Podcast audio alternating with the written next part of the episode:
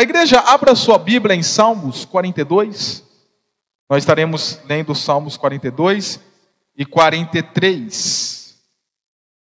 No momento propício. Então peço que você deixe perto aí o seu texto em Salmos 42 e 43. E no momento certo, assim nós estaremos a ler.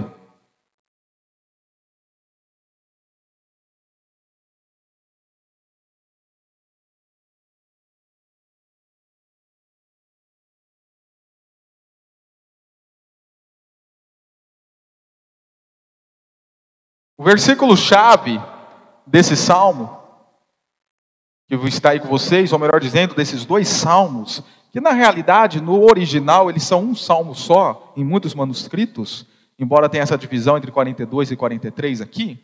Mas o versículo chave dele é: Por que você está tão triste, ó minha alma? Por que está assim tão perturbada dentro de mim? Sinceramente, quem de nós nunca fizemos tamanha pergunta à nossa alma? Talvez não nessas palavras, talvez não igualmente aqui está, mas de repente alguma vez você parafraseou esta frase de alguma maneira, conversando consigo mesmo. Alguma vez na sua vida, por algum motivo que se encontrava naquele momento, por alguma situação, por alguma história que se passou, que você vivenciou. Você foi agoniado de tamanha maneira que isso desencadeou algumas complicações psicológicas. Algumas doenças que nós chamamos de doenças emocionais. E desta maneira você olhou para você mesmo, para as suas emoções, para os seus sentimentos, para o seu centro de emoções e sentimentos, que nós chamamos de alma, e fez tamanha pergunta ou tamanho questionamento. Por que você está tão triste, agoniada, angustiada, perturbada, ansiosa, depressiva, estressada, e assim por diante, há de infinito? Por que você está tão triste, ó oh, minha alma? Porque está assim tão perturbada dentro de mim. Mas ao mesmo tempo que o salmista ele fez esta pergunta que você e eu muitas vezes também fazemos, de repente você até a vez nesse dia ou nesta semana ou neste mês, ao mesmo tempo ele contrapontua isto com uma afirmação: põe a sua esperança em Deus, pois ainda o louvarei ele é o meu Salvador e o meu Deus. Então é baseado na experiência do salmista, ou podemos falar dos salmistas, porque a hipótese da construção da escrita desses salmos é que tenham sido os filhos, não o filho, mas os filhos de Corá ou de Coré. Então, talvez foram mais do que foi mais do que uma pessoa que assim o escreveu. Então, baseado né, nesse, nesse escrito desses salmistas, é que nós vamos buscar a perseguir um tema, o qual tem um nome em busca da cura interior. Quando nós falamos de cura interior, ou melhor dizendo, quando nós falamos de interior, nós precisamos deixar muito bem claro o que nós queremos dizer. Porque a palavra interior pode ter vários sentidos, que ela vai sendo entendida conforme o contexto que ela é colocada. E quando eu falo de interior, nessa série de mensagens e na exposição desses dois salmos, eu estou falando justamente daquilo que eu já disse, o centro das nossas emoções e sentimentos humanos. Isso, no decorrer da exposição do texto, eu vou explicar o porquê. É desse tipo de interior que eu estou falando. É lá justamente onde muitas vezes o seu psicólogo, o seu terapeuta, o seu psicanalista, o seu psiquiatra, o seu conselheiro, o seu terapeuta, eh, terapeuta ocupacional, o seu amigo, a sua amiga, o seu pai, sua mãe, o seu esposo, sua esposa, muitas vezes eles querem chegar justamente aí. E muitas vezes você recorre a estas pessoas, profissionais ou não, para buscar um tipo de cura justamente aí, nas suas emoções e nos seus sentimentos. E é justamente desse interior que nós queremos estar conversando, ou melhor dizendo, queremos estar pregando nesses três próximos domingos, começando hoje. E a pergunta que eu faço inicialmente para os irmãos é esta que se decorre aí no slide: quais são os males da alma? Afinal de contas, o que é que perturba as nossas almas? Porque muitas vezes, infinitamente, e assim ocorre desde quando você nasceu e ocorrerá até o dia que você morrer, nós nos encontramos intensamente tristes e perturbados, interiormente por um determinado motivo. Isso é normal que ocorra. Jesus Cristo já disse para nós: neste mundo vocês não terão aflições. Opa, está correto isso que eu falei? Está correto? Jesus falou isso? Vocês não terão aflições? De maneira nenhuma. Jesus disse o quê? Neste mundo vocês terão aflições. É normal que a aflição venha em nossas vidas. O que eu estava ontem até compartilhando com o encontro de casais, existe um momento no casamento que nós entramos na crise. Todo casamento tem crise. Porque casamento é composto de pessoas e todas as pessoas têm crises. Nós somos naturalmente pessoas de crises. Nós temos as nossas aflições. E daí eu até diz assim: no momento da crise, não fique em crise. No momento que a crise vier, não fique em crise. Porque a crise é normal que aconteça em nossas vidas. O anormal é não acontecer. Depois da queda, é normal que aconteça. Gênesis 3 nos relata a queda do homem. E quando Gênesis 3 nos relata sobre o pecado original, aquela ocasião que Eva come do fruto e posteriormente Adão também come do fruto, e falando sobre Adão, abre um parênteses aqui, a irmã Lucia está pedindo oração pelo marido dela, o Adão, que está com algumas complicações, tanto emocionais quanto físicas. Então, hoje ela conversou comigo no WhatsApp e pediu para que nós estivéssemos lembrando do nosso irmão Adão em oração. Então, quando o irmão for orar lá na sua casa, com a sua família, lembre de colocar a vida dele, a vida da Catarina, a vida do Lemão e de outras pessoas da nossa igreja em oração. Fecha parênteses. Então, depois que Adão come do fruto também, naquele momento nós temos a queda no pecado. E uma coisa que nós não compreendemos, eu quero que você compreenda nesta noite, que a queda no pecado não só trouxe consequências para a vida espiritual do homem. Não foi somente lá. Não foi somente a separação com Deus, ou melhor dizendo, a quebra de relacionamento com Deus que o homem teve no pecado. No momento que o pecado se introduz no mundo relatado lá em Gênesis 3, os relacionamentos de toda a ordem que nós temos foram prejudicados, quebrados pelo pecado. Nosso relacionamento com Deus, que nós chamamos de relacionamento teológico, o nosso relacionamento com o outro, com o nosso irmão, com a nossa irmã, com os nossos, com as, com as nossas pessoas, foram quebrados, que nós chamamos de relacionamento sociológico ou social, e o nosso relacionamento conosco mesmo foi pecado, foi quebrado que nós chamamos de relacionamento psicológico, teológico com Deus, sociológico com o outro e o psicológico comigo. Todos esses níveis de relacionamentos foram quebrados, prejudicados, e o princípio da morte e decadência devido ao pecado, assim ele se espalha em todos os níveis da existência humana. Tanto que a época que nós vivemos é caracterizada pela crescente complexidade da vida em todos os níveis: econômico, material, moral, inte intelectual e emocional. E essas complexidades nos levam à tristeza e perturbações diárias, semanais, mensais e assim por diante como nós temos visto e presenciado. Por que eu, eu, eu resolvi trazer, ou melhor dizendo, retrazer essa série de mensagens? Porque eu já preguei essa série de mensagens na, aqui na nossa igreja, em outra ocasião, na época que era a Capela de Madeira. Inclusive, uma das últimas séries de mensagens que eu fiz na nossa Capela de Madeira. Mas por que eu resolvi retrazê-la? Eu, eu, estava combinado hoje introduzir a exposição do livro de Provérbios. Né, Ronaldo? Está aí esperando, espera mais um pouquinho então, tá? É, a, a exposição do livro de Provérbios, do capítulo 1 ao capítulo 9. Eu estava, na minha agenda de pregação, estava assim. Mas eu tenho deparado não com uma, não com duas, não com três pessoas, mas a grande quantidade de pessoas e membros da nossa igreja estão sendo vítimas de alguma maneira dessa quebra de relacionamento consigo, conforme Gênesis 3 assim trouxe.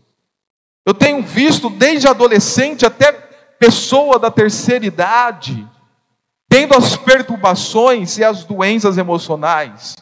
E a maior delas que tem sido em nosso meio é a chamada ansiedade. A depressão, já dizem alguns, se tornou coisa do passado. O que é moda agora, entre aspas, é ansiedade. É a doença da moda, é a doença que tem mais causado e alcançado as pessoas do nosso mundo afora, não só aqui, não só em Descalvado, não só na Liber. Mas por ver vários irmãos da nossa igreja justamente sofrendo com algum tipo de perturbação, é que eu estou trazendo novamente esse tipo de assunto ao púlpito. Complexidades que nos levam a tristeza e perturbações como resultado de experiências negativas a quais passamos. E aqui tem alguns, alguns exemplos dessas tristezas e perturbações: ofensas, perseguição, bullying, rejeição. Melhor dizendo, deixa eu retomar aqui nós temos algumas experiências que nós passamos na vida que nos trazem esses tipos de tristezas e perturbações. E quais são essas experiências? Ofensa, perseguição, bullying, rejeição, rebaixamento, agressão física ou verbal, frustração, desentendimento, situações da vida não resolvidas, brigas, equívocos, pecado, lembranças desagradáveis, fortalezas, no sentido de nós queremos ser muito forte a vida inteira e tem um momento que a fortaleza desmorona, igualmente quando a onda vem e bate no castelo de areia na beira do mar. Inseguranças, medo, amargura, ressentimento de culpa, a própria família, a própria cultura secular, a religião legalistas, as escolhas erradas, e a lista assim prossegue. Todo esse tipo de experiências tem gerado males em nossas almas. Males esses que precisam ser tratados, resolvidos. E a importância de pensarmos nesse tema, em busca da cura interior, é identificarmos em nossas emoções, em nossos sentimentos, na história das nossas vidas, quais são esses males, como curá-los e se libertar deles do ponto de vista bíblico. Então, para isso, eu quero lhe fazer algumas perguntas reflexivas. Eu te darei três segundos a cinco segundos para responder cada uma dessas perguntas. Primeira, há, um, há algum tipo de mágoa ou inquietação em seu coração? Segunda, existe alguma experiência em sua vida que te levou ou leva a certo tipo de tristeza ou perturbação, a qual você fica remoendo até hoje? Terceiro, como você tem tratado dessa situação até então?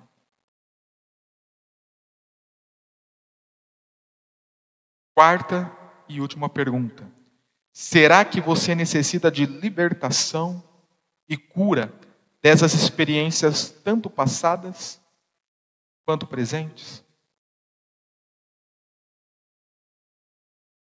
Vamos ler o texto bíblico, os dois salmos neste momento.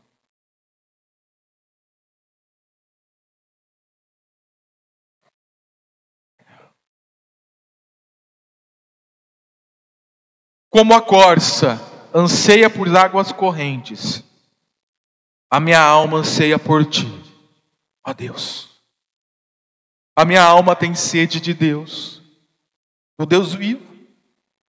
Quando poderei entrar para apresentar-me a Deus, minhas lágrimas têm sido o meu alimento de dia e de noite. Pois me perguntam o tempo todo: onde está o seu Deus? Quando me lembro destas coisas, eu choro angustiado. Pois eu costumava ir com a multidão, conduzindo a procissão à casa de Deus, com cantos de alegria e de ações de graças entre a multidão que festejava. Por que você está tão triste, ó minha alma? Por que está assim tão perturbada dentro de mim? Põe a sua esperança em Deus, pois ainda o louvarei. Ele é meu Salvador e o meu Deus. A minha alma está profundamente triste. Por isso de ti me lembro desde a terra do Jordão, das alturas do Hermon, desde o monte Mizar. Abismo chama abismo, ao rugir das tuas cachoeiras. Todas as tuas ondas e vagalhões se abateram sobre mim. Conceda-me, ó Senhor, o seu fiel amor de dia. De noite esteja comigo a sua canção. É a minha oração ao Deus que me dá vida. Direi a Deus, a minha rocha. Por que tu esqueceste de mim? Por que devo sair vagueando e pranteando, oprimido pelo inimigo? Até os meus sós sofrem agonia mortal quando os meus adversários zombam de mim, perguntando-me o tempo todo: onde está o seu Deus? Por que você está tão triste, ó minha alma? Por que está assim tão perturbada dentro de mim? Põe a sua esperança em Deus, pois ainda o louvarei. Ele é o meu Senhor meu Deus, faze-me justiça, ó Deus, e defende a causa contra um povo infiel. Livra-me dos homens traidores e perversos, pois tu, ó Deus, és a minha fortaleza. Por que me rejeitaste? Por que devo sair vagueando e pranteando, oprimido pelo inimigo? Envia a luz e a tua verdade elas me guiarão e me levarão ao teu santo monte, ao lugar onde habitas. Então irei ao altar de Deus. A Deus, a fonte da minha plena alegria, e com harpa de louvarei, ó Deus, meu Deus. Por que está tão triste, ó minha alma? Por que está assim tão perturbada dentro de mim? Põe a sua esperança em Deus, pois ainda o louvarei. Ele é meu Salvador e o meu Senhor. Então nós vemos aqui que o salmista ele estava profundamente triste. A Bíblia de Jerusalém traz a, a, a, o verbo gemer, que ele estava gemendo. Outras traduções, como ao meio da revista corrigida, traz a palavra abatido. Já viu aquela pessoa que está tão triste que você vê a face dela, que ela está abatida, e você até pergunta por que está tão abatida assim? O, o, o significado primário do verbo aqui, tristeza, é de queixar-se. Aquela pessoa, então, que de fato, como eu falei, fica gemendo, fica queixando, fica toda hora. Está difícil, não estou aguentando. Hum. Então o salmista ele está assim profundamente triste, perturbado, aflito.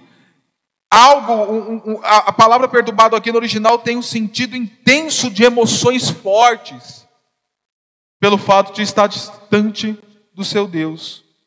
E isto é repetido três vezes no texto. É por isso que a ideia geral desse texto, embora não se comece no primeiro versículo, mas a ideia geral desse texto é o salmista mostrando a sua profunda tristeza e perturbação. Por isso vemos isso no versículo 5, no versículo 11 do capítulo 42 e no versículo 5 do capítulo 43. E baseado então, justamente na experiência dos filhos de Coral, de Coré, ou dos salmistas, é que eu faço a afirmação a qual eu já fiz agora há pouco e reafirmo agora com os irmãos. Muitas são as vezes que nos encontramos intensamente tristes, perturbados interiormente por um determinado motivo. E quando eu faço esta afirmação, e quando eu desenvolvo tema da mensagem de hoje, que é uma pergunta: quais são os males da alma? Eu faço um questionamento. O que nós precisamos aprender com tamanha afirmação e tema nesta noite?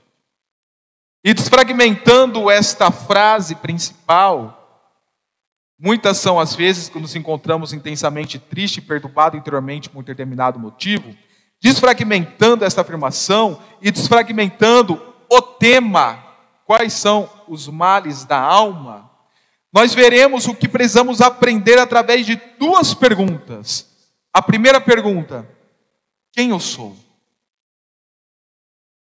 Isso está relacionado a quando nós falamos de sermos interiormente abatidos. Se eu sou interiormente abatido, isso implica que eu tenho um interior. Mas afinal, quem eu sou? Eu preciso descobrir de fato quem é a minha pessoa. E eu, enquanto Maurício, você, enquanto Ana, Beatriz, você, enquanto Adriana, você, enquanto Ronaldo, nós, enquanto pessoas, precisamos ter consciência de fato quem nós somos, para poder achar tamanha cura. E a segunda pergunta é: quais são os meus males? Isso está relacionado com o fato de sermos tristes, perturbados por um determinado motivo. Então, por isso que eu falo, desfragmentando a frase e a pergunta, nós temos essas duas perguntas a serem feitas: quem eu sou e quais são os meus males. E vocês entenderão que a pergunta quem eu sou tem a mesma resposta para todos, enquanto pessoa. Todos nós, enquanto pessoas, somos definidos com a mesma essência.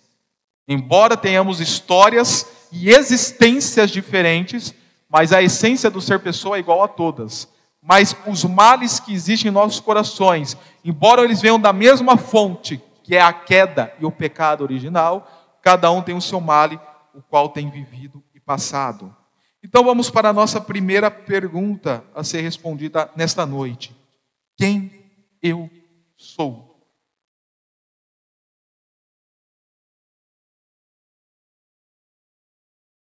O versículo 1, o versículo 2, o versículo 5, o versículo 6, o versículo 11, eu, no versículo 43, 3, capítulo 5, versículo 5, capítulo 43, versículo 5, nos mostra quem nós somos. Nós veremos em todos esses versículos sobre a questão da alma. Então, essa pergunta a qual nós estamos desenvolvendo tem a ver com o nosso interior, da afirmação dita para os irmãos, e tem a ver com a alma, do tema o qual nós estamos falando nesta noite. Quais são os males da alma? Eu quero que os irmãos entendam algumas questões antes de eu falar da alma em si. Nós não podemos reduzir o ser humano a nenhum tipo de aspecto o qual ele tem. O que eu quero dizer com isso? Imagine, olha aqui na frente nesse momento esse bistrô. Esse bistrô, ele tem vários aspectos que o compõem como bistrô. Se eu porventura retirar a perna direita dele, que está à sua esquerda, e colocar no canto, eu não vou poder chamar esta perna de bistrô.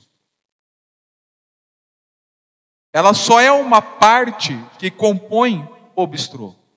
Se porventura eu retiro a perna e falo, isto é o bistrô, todos vocês saberão, não, pastor, isto não é o bistrô. Isto é uma parte dele que você retirou. E se eu insistir, não, isto é o bistrô, você poderá olhar para mim falando, pastor, você está reduzindo o conceito de bistrô. O bistrô não é uma perna. O bistrô é um objeto ou um móvel constituído de vários fatores. Isto, isto, isto, isto. Aí você vai me explicar o que é um bistrô. Ele me mostrará que eu não posso reduzir ao bistrô a simplesmente a uma perna dele. O ser humano ele é uma composição de vários aspectos. A Bíblia nos diz, lá em 1 Tessalonicenses capítulo 5, versículo 23, que o nosso Deus nos santifique em tudo, no corpo, na alma e no espírito. Então aqui nós já temos três aspectos ou três dimensões do que é ser a pessoa humana. Nós temos um corpo, nós temos uma alma e o espírito.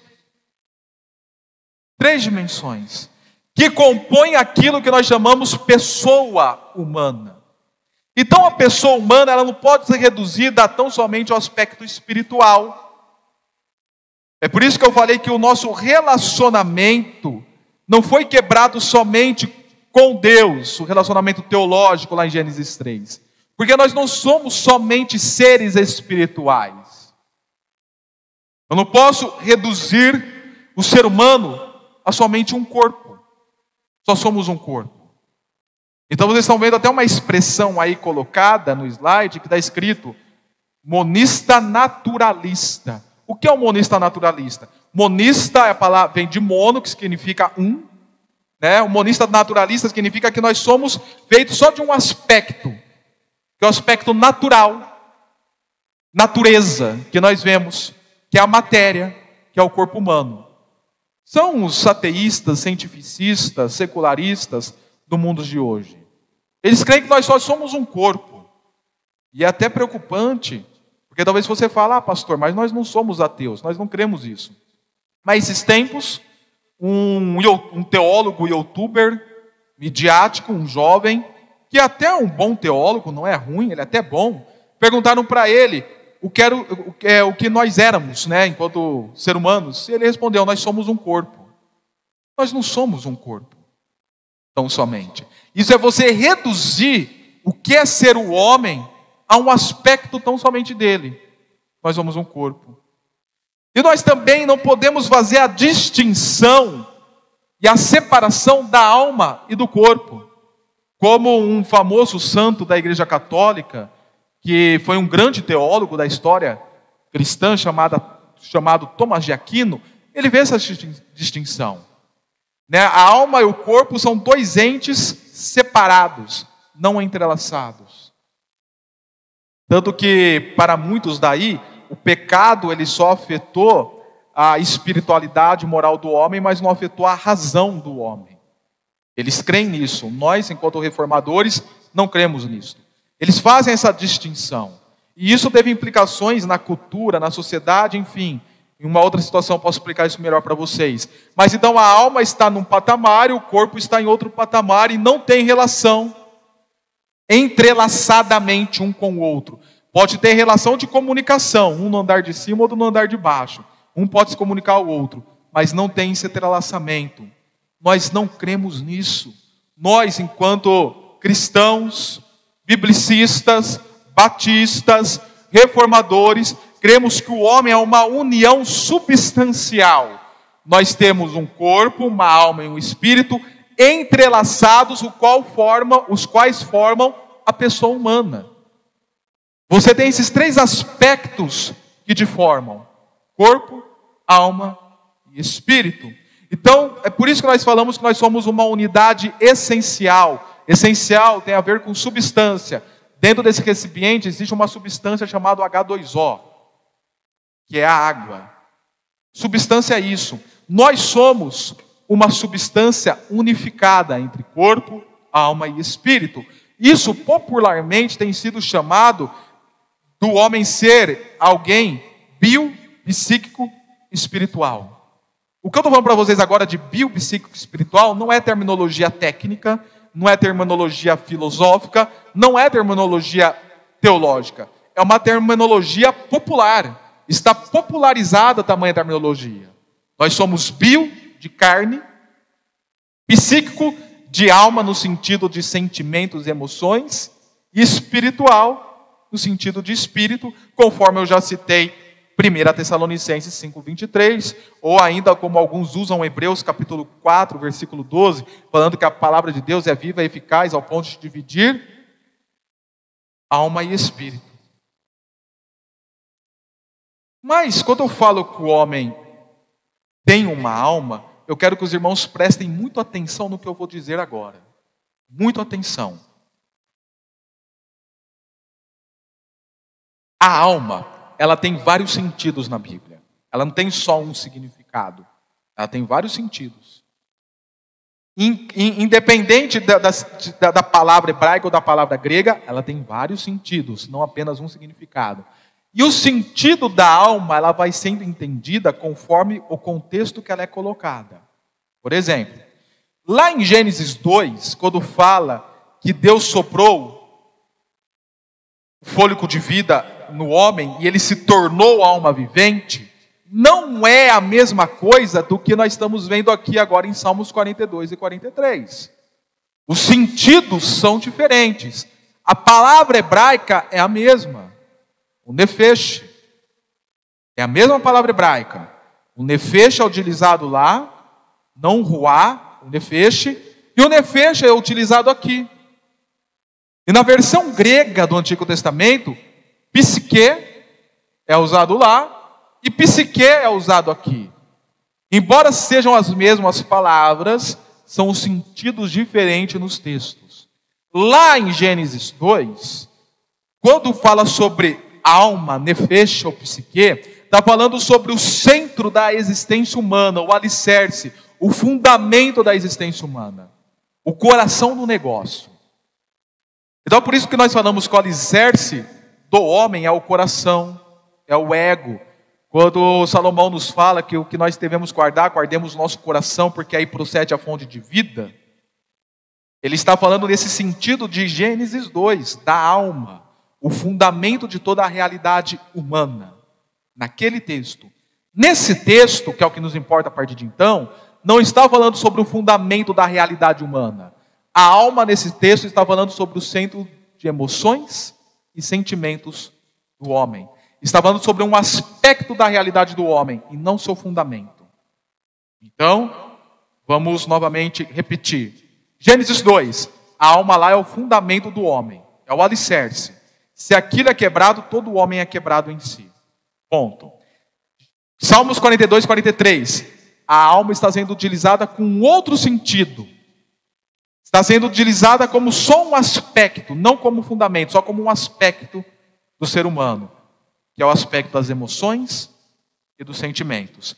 E é sobre esse tipo de alma que nós estamos conversando hoje e estaremos pregando nos próximos domingos. É sobre esse tipo, tipo de alma, aquilo que está relacionado com os nossos sentimentos e com as nossas emoções. Porque é aí que nós estamos tendo as nossas doenças, chamadas doenças emocionais. Inclusive, acho que vocês perceberam que eu falei que a palavra alma no grego é psique. É de onde vem a palavra psicologia. Psicologia é psique, emoções e sentimentos, logia, estudo. O estudo do centro das emoções e sentimentos do ser humano. Quando você vai num psicólogo, você não vai no psicólogo para ele tratar do seu coração, do fundamento do seu ser. Você não vai no psicólogo para ele tratar de outra esfera da sua vida, do seu físico, por exemplo. Você vai no psicólogo para ele tratar das suas emoções e dos seus sentimentos, desse aspecto da sua vida. Ele está lá para tratar sobre isso. É por isso, então, a palavra psicologia.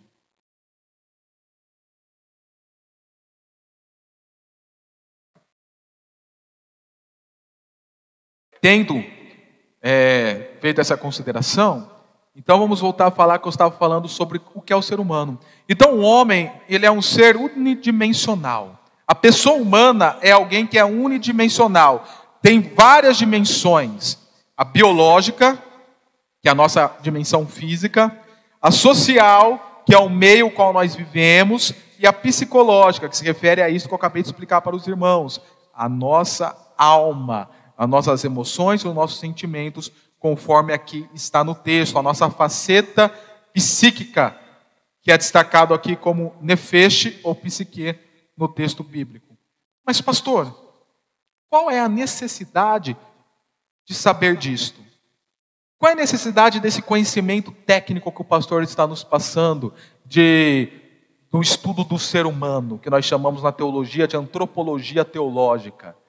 Qual é a necessidade disto? Pois bem, Certa vez, um filósofo grego chamado Heráclito, ele falou isto que está destacado: tenho investigado a mim mesmo. Eu tenho investigado a mim mesmo. Eu tenho de fato buscar a saber quem sou eu, para poder lidar com meus problemas e minhas situações. Os irmãos sabem aqui que eu tenho especialização em aconselhamento filosófico. E eu tenho desenvolvido um trabalho nessa especialização que eu apresentei no mestrado, na, no, na UFSCar, embora eu não tenha ficado lá, um aconselhamento filosófico baseado no ser humano se conhecendo enquanto ser humano para identificar os seus males. E eu, e eu iniciei o meu projeto justamente com essa citação de Heráclito. Tenho investigado a mim mesmo. Quando você senta com uma pessoa para conversar com ela e dar conselho, o que você faz? Você investiga a vida da pessoa. Você faz perguntas pontuais para conhecer melhor a pessoa, a fim de saber do problema dela. Isso é semelhante a você. Quando você quer resolver o seu problema, você precisa se investigar a si, para saber de fato quais são os seus males. Mas tudo isso tem uma linha de saída para ser feita. E a linha de saída é de fato saber quem é você como pessoa humana segundo as escrituras sagradas. Você tem que se investigar sabendo quem é você como pessoa humana segundo as escrituras sagradas. E aí então vem a segunda frase: conheça-te a ti mesmo. Essa frase se encontrava no templo de Delfos, quando Sócrates foi lá e se deparou com isto: conheça-te a ti mesmo. Cada um de vocês, se você quer tratar do mal ou do mal, ou dos males que há na sua alma, você precisa se conhecer. Você precisa saber quem você é, mas não segundo os conceitos filosóficos e ideológicos do mundo afora, mas segundo o conceito bíblico da criação, como Deus te criou, como Deus te compôs, para você poder entender os males que têm alcançado a sua vida. E para encerrar essa primeira pergunta, eu ainda deixo essa afirmação que, na verdade, ela reafirma tudo que eu falei no decorrer deste ponto. Nós somos seres psicossomáticos. O que é um ser psicossomático? Psico, de psique, alma, emoções e sentimentos. Somático, de soma, que é corpo. A palavra para corpo no grego é soma. Então nós somos seres de emoções e sentimentos, mas corporais ao mesmo tempo, e isso está entrelaçado de tal maneira que quando um deles é afetado, o outro sente. Olha o versículo 10, por exemplo, do capítulo 42, que o salmista, o salmista diz: Até os meus ossos sofrem agonia mortal quando meus adversários zombam de mim. Ou seja, a tristeza que o salmista está sentindo no decorrer de todo o texto que nós lemos, essas emoções conturbadas e intensas que têm o perturbado, eram tamanhas tais que os seus próprios ossos já estavam sofrendo com tamanha tristeza. Então é por isso que nós vemos pessoas que estão doentes emocionalmente e isso começa a trazer consequências físicas para a vida delas. A pessoa nunca teve nenhum tipo de complicação, a pessoa sempre foi uma fortaleza fisicamente falando, difícil de ficar doente, mas passou por um período de dificuldade que a abalou emocionalmente. A imunidade da pessoa baixa devido a isto, e ela é atingida fisicamente posteriormente. Já ouviram falar, por exemplo, dos casos de diabetes emocional? A pessoa ela contrai uma diabetes não porque ela usou do doce, do açúcar ou porque é genético, mas ela teve uma experiência emocional profunda que a levou a ter a diabetes. Muitos pastores acabam adquirindo diabetes emocionais pelas, pelos males que encontram no meio da igreja. O síndrome de burnout é um outro exemplo É uma é um sentimento muito forte que pastores, inclusive, têm passado, que os estejam debilitados na cama, fracos. E o inverso ocorre também. Quando uma pessoa é acometida de uma doença grave, por exemplo, o câncer, uma pessoa acometida do câncer, ocorre daquela pessoa começar a ficar triste, depressiva, ansiosa. Até então a pessoa nunca teve nenhum tipo de, nenhum tipo de problema sentimental emocional, mas devido a uma doença, aquilo a afetou emocionalmente e sentimentalmente. Então o que eu quero retratar aqui com os irmãos? A seriedade do tema. Quando nós estamos afligidos, perturbados, emocionalmente, sentimentalmente, isso pode trazer consequências sérias em nossas saúdes físicas. Muitas pessoas infartam devido ao estresse. Morrem com infartos fulminantes devido ao estresse. Então, querido, que você possa ter realmente o despertamento aqui na, na, no seu coração, na sua mente, da cura que você necessita ter em Cristo Jesus até mesmo para se livrar de males maiores em sua vida. E como eu falei, nós somos um ser unificado, enclopado, e aquilo que você sofre emocionalmente e fisicamente também pode prejudicar a sua vida espiritual com Deus. Todavia, na busca ao Senhor com a sua vida espiritual, você pode ser curado nas suas emoções e sentimentos. É por isso que lá no nosso texto de propaganda, digamos assim, no Facebook, eu coloquei daquela maneira: vamos descobrir juntos qual é a cura do nosso coração. Mas, pastor, você não vai falar sobre o coração aqui, o centro da existência humana. O pastor vai falar só sobre um aspecto que é o sentimento, as emoções. Sim, mas pense comigo aqui. Se eu pegar essa água e jogar sobre um aspecto do bistrô, com licença, ela vai ser distribuída em outros fatores do bistrô. Ela não vai ficar somente caindo na perna. Agora eu não vou fazer isso, senão vai fazer uma lemequeira, vai melar tudo, melequeira aqui. Mas se eu ficar jogando essa água aqui, ela vai ser distribuída em toda a unidade do bistrô. Quando nós pegamos as escrituras para ministrar na sua alma e ministramos isso no seu sentimento e emoções, a consequência é que isso venha a ser distribuído em toda a sua vida. E quando nós começamos até o seu coração, que é o fundamento, e quando nós ministramos a palavra diretamente ao seu coração, a coerência é que isso realmente chegue lá no seu centro de emoções e sentimentos e traga cura, libertação, restauração, em nome de Jesus. Pois bem, esta é a primeira pergunta que eu ocupei um pouquinho mais com vocês. E a segunda pergunta é: quais são os males da alma? Na leitura do texto bíblico, nós vimos variadas vezes, por exemplo, lá no versículo 3, 4, 5, 6, 7, 9, 10, 11, no versículo 2, no versículo 5 do capítulo 43, nós vimos variadas vezes o salmista expressando os seus males, expressando sua tristeza, expressando sua perturbação. Vamos ver os males do salmista rapidamente. Ah, então eu quero expor aqui rapidamente para vocês o contexto dos salmos.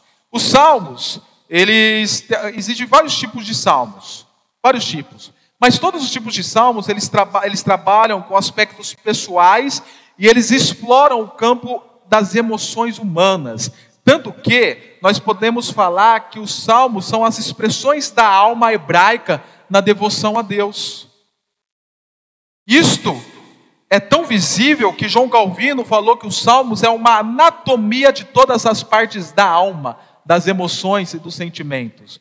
É por isso então, se nós queremos tratar das nossas emoções, dos nossos sentimentos, de um ponto de vista teológico, bíblico espiritual, nós precisamos nos recorrer primeiramente aos salmos, porque ele é essa anatomia de todas as partes das almas.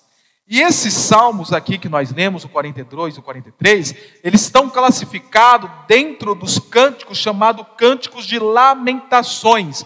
E no caso aqui é uma lamentação individual, onde os filhos de Coré estão falando de um anelo profundo que há na alma deles. E como eu disse anteriormente aos irmãos, alguns dizem que os Salmos 42 e 43 são um só salmo no original, conforme alguns manuscritos hebraicos e o texto masorético. E quando nós olhamos para esses salmos, nós vemos algumas expressões como, por exemplo, as lágrimas têm sido o meu alimento. Isto é, choro constante. Tenho chorado constantemente. Eu estou angustiado. A nova tradução da linguagem de hoje fala que o salmista estava com dor no coração, tristeza, perturbação, conforme já visto, profundamente triste. Um abismo chama outro abismo. O que significa? Parece que o tempo ruim nunca termina. Um abismo está chamando o outro, parece que esse período de, de ruindade veio para ficar na minha vida.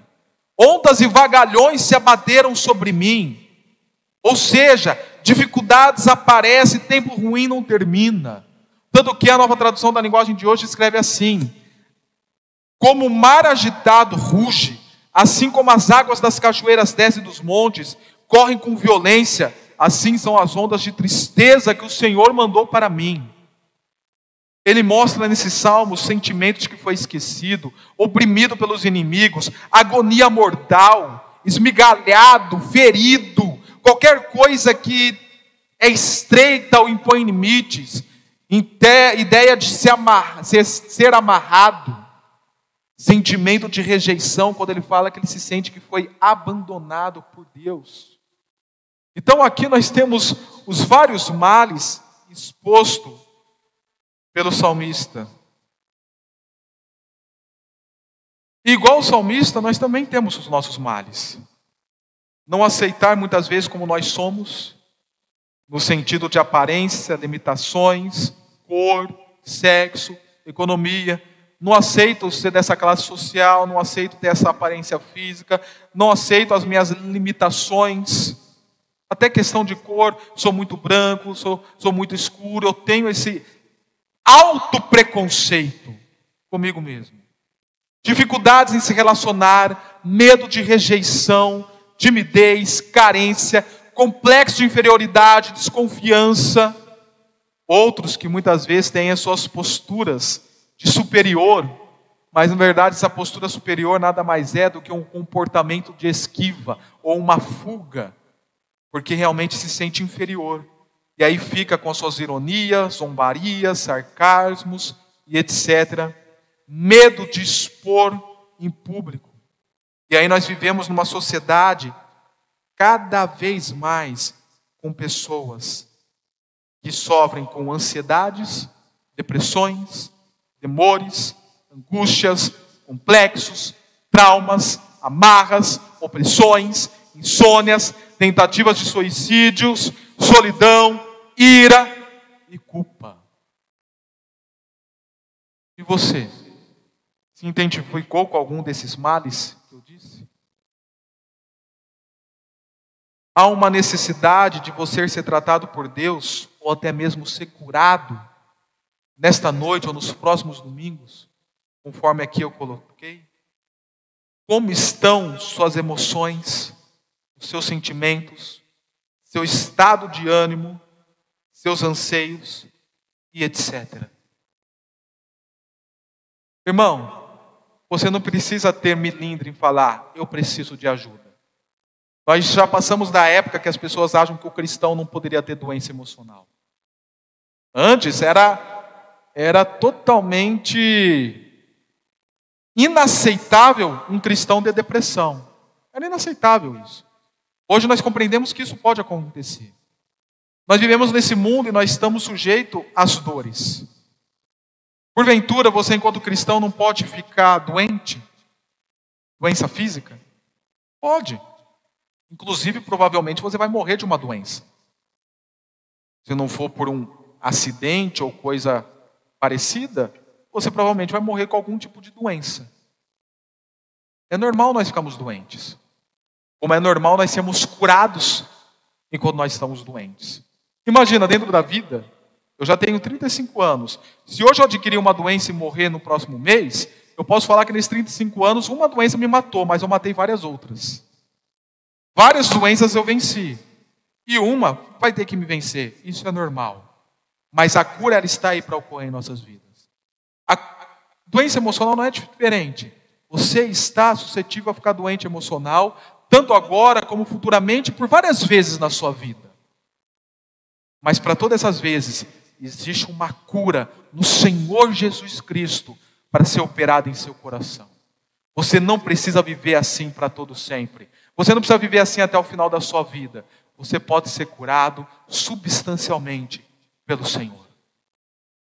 E é por isso que nós trazemos essa série de mensagens, não para dizer você não pode ser doente, mas para dizer você pode e deve ser curado em Cristo Jesus. Conforme nós vamos aprender com os salmos. E para encerrar essa série de mensagens, eu gostaria de convidar aqui a Aisley e a Nádia. Elas vão estar nos trazendo uma mensagem musical. Quando elas vão se posicionando, eu quero compartilhar para, para os irmãos essa mensagem musical, como, como foi a história dela.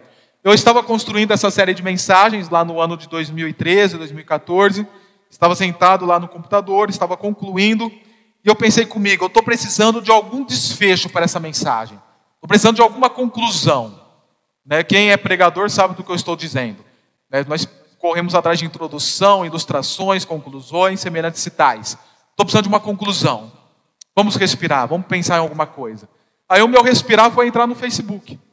Eu entrei no Facebook, uma menina que eu tinha no Facebook na época, uma dançarina da Igreja Batista El Shaddai, lá de Pirassununga, ela colocou uma dança desta música que vai ser cantada, do Ministério Zoe. Uma dança não dela, mas da equipe, eu acho que da própria igreja lá do Ministério Zoe. Eu abri para ouvir, para ver a dança. Eu gosto de ver danças litúrgicas semelhantes. Eu abri para ver a dança e dei de cara com esta música no mesmo momento eu estava fazendo a, o trabalho de pregação, da homilética desse texto bíblico. E claramente eu vi que foi o Espírito Santo me guiando a isto, para reafirmar aquilo que é para ser ministrado, que era para ser ministrado lá e que é para ser ministrado hoje em seu coração e nossas vidas. Se você quiser ler, ler a letra, quando elas cantam, está aí.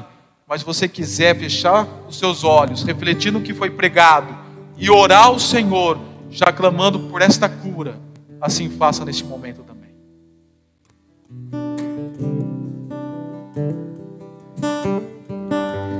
Aquieta minha alma, faz meu coração ouvir tua voz.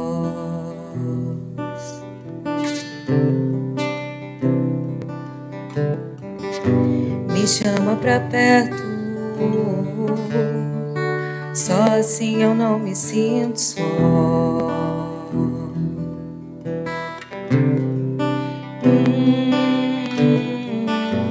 aquieta minha alma, faz meu coração ouvir sua voz.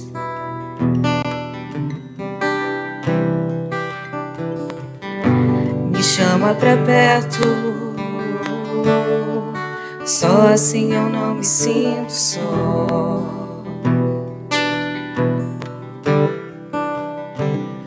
Porque na verdade eu descobri tudo que eu preciso está em ti.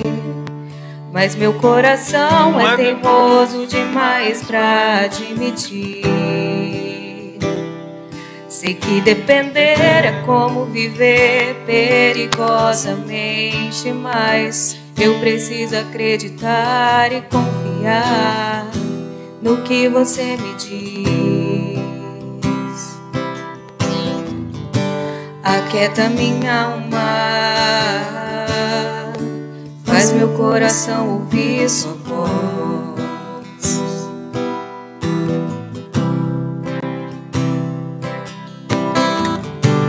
Chama pra perto,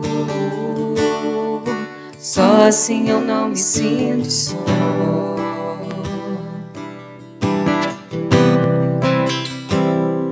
Eu sei que mesmo sem entender, você está no controle. Então, me esconda no teu coração, me amarre a ti, pra eu não desistir.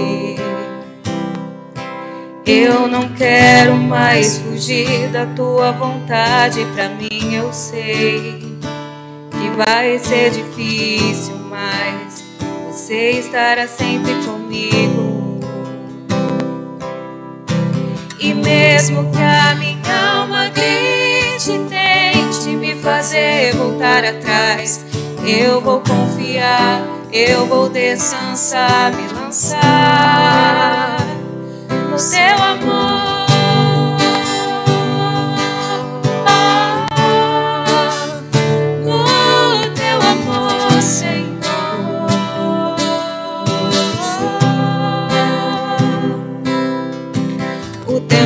pode apagar as muitas águas, nunca levarão o amor que você sente por mim.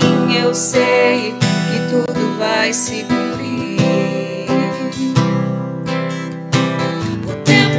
Pode apagar as muitas águas, nunca levarão o amor que você sente por mim. Eu sei que tudo vai se cumprir.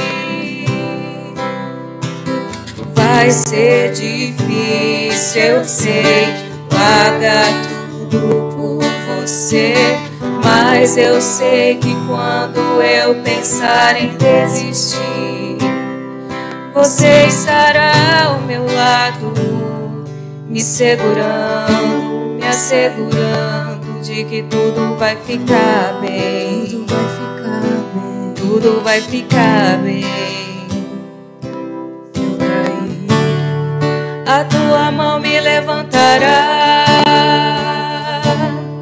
E se eu chorar, toda lágrima você enxugará. Se eu cair, a tua mão me levantará. E se eu chorar, toda lágrima você enxugará. Então aquieta minha alma. Faz meu coração ouvir sua voz.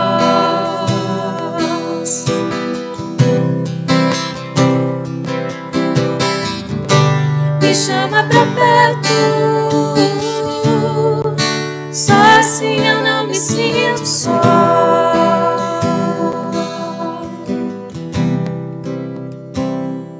Porque na verdade eu descobri que tudo que eu preciso está em ti. Mas meu coração é teimoso demais para admitir.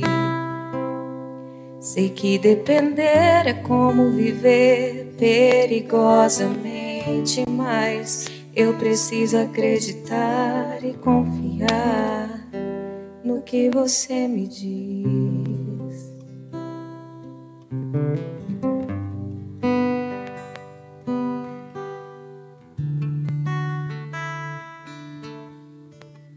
Semana que vem, nós vamos entender que para aquietarmos e curar nossa alma, nós aprenderemos quais são os caminhos a ser trilhados.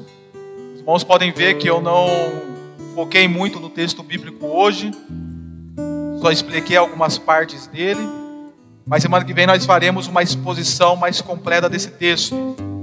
Baseado nessa exposição mais completa dele, nós veremos que o salmista buscou aquietar sua alma ao Senhor e no Senhor, mostrando o quanto ele ansiava pelo Senhor, demonstrando isso com choros e lembranças, clamando ao Senhor por segurança e iluminação, e mostrando que ele encontraria no Senhor a sua salvação e expressando como seria esse encontro. Baseado nisto, nós vamos aprender a aspiração, a lamentação, a oração e a salvação como os caminhos a serem trilhados para quietarmos nossa alma e curar a nossa alma. E que o dia nós seremos chamados por Cristo, que nos últimos suspiros das nossas vidas, nós possamos olhar para trás e saber que em tudo Cristo foi a nossa cura. Eu estou falando isso Porque nesse dia, na hora que nós estávamos cantando, descansando no poder de Deus, eu estava lembrando de algo que eu li. Hoje de manhã, após a aula que eu ministrei no Discipulado Integração, eu fui ler um pouco. E eu li um livro do pastor Abraham Kuyper. Duas vezes eu já li esse livro. Três vezes, melhor gente, já li esse livro. Eu estou lendo a quarta vez. E agora, por questão de obrigação mesmo do mestrado. É uma leitura obrigatória do mestrado. E na introdução do livro, retrata um pouco da história da vida deste político, primeiro-ministro da Holanda, educador, fundador de universidade e pastor luterano. Retrata um pouco da história dele. E se diz lá no final que nos últimos suspiros da vida dele, alguém que estava do lado dele perguntou: Você está firme no Senhor? E ele, com aquela vozinha fraca, moribunda, disse: Sim, estou firme. Você está aguardando o Senhor? Estou aguardando.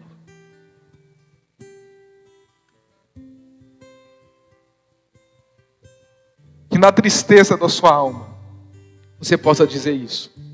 E que nos seus últimos suspiros você possa olhar para a sua vida e ver que ela não foi vencida por tristeza e perturbações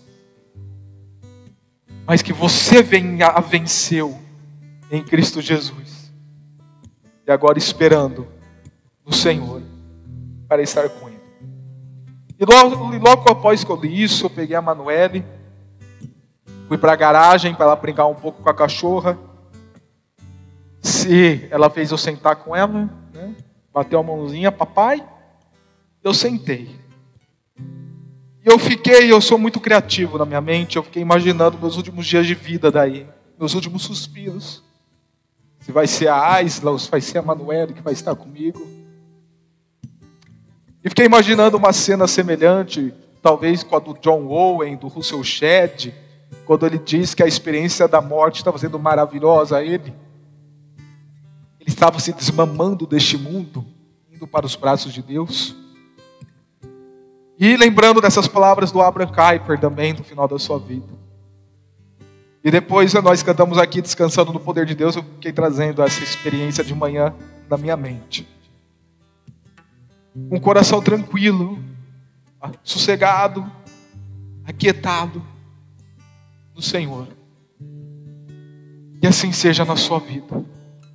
É isso que eu almejo, é isso que eu desejo, e é isso que eu oro por você, em nome de Jesus. Amém? Vamos orar. Senhor, que nessa noite nós possamos ter entendido o que nós somos enquanto pessoas humanas, a composição do nosso ser, e que possamos ter descobrido e trazido à memória o que de fato tem inquietado os nossos seres. E que nós possamos de fato estar sabendo, estar inquietando, até para trazer um certo tipo de perturbação, a fim de serem tratadas. Sim, ó Pai, que possamos, possamos ter colocado o dedo na ferida, sentido dores, ou sentirmos dores, a fim de sermos tratados e curados, e meditarmos, refletirmos. Qual tem sido os males que têm nos inquietados? Saber identificar mas também sabemos como agir diante de tais na dependência do Senhor, clamando a todo momento aquilo o que o salmista orou e clamou. Ponha a sua esperança em Deus, pois ainda o louvarei. Ele é o meu Salvador.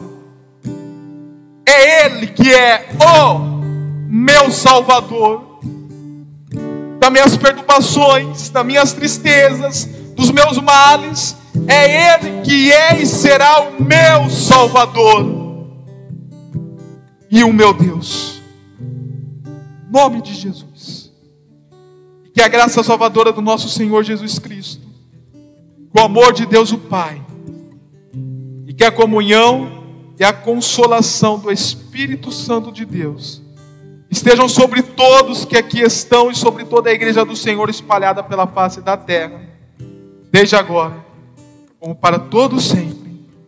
Em nome de Jesus, toda a igreja diz e amém. Uma oração silenciosa. Estamos despedidos.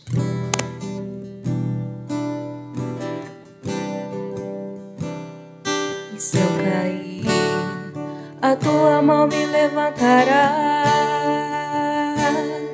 E se eu chorar, toda lágrima você enxugará, e se eu cair, a tua mão me levantará. E se eu chorar, toda lágrima você enxugará. Então vem, aquieta é minha alma.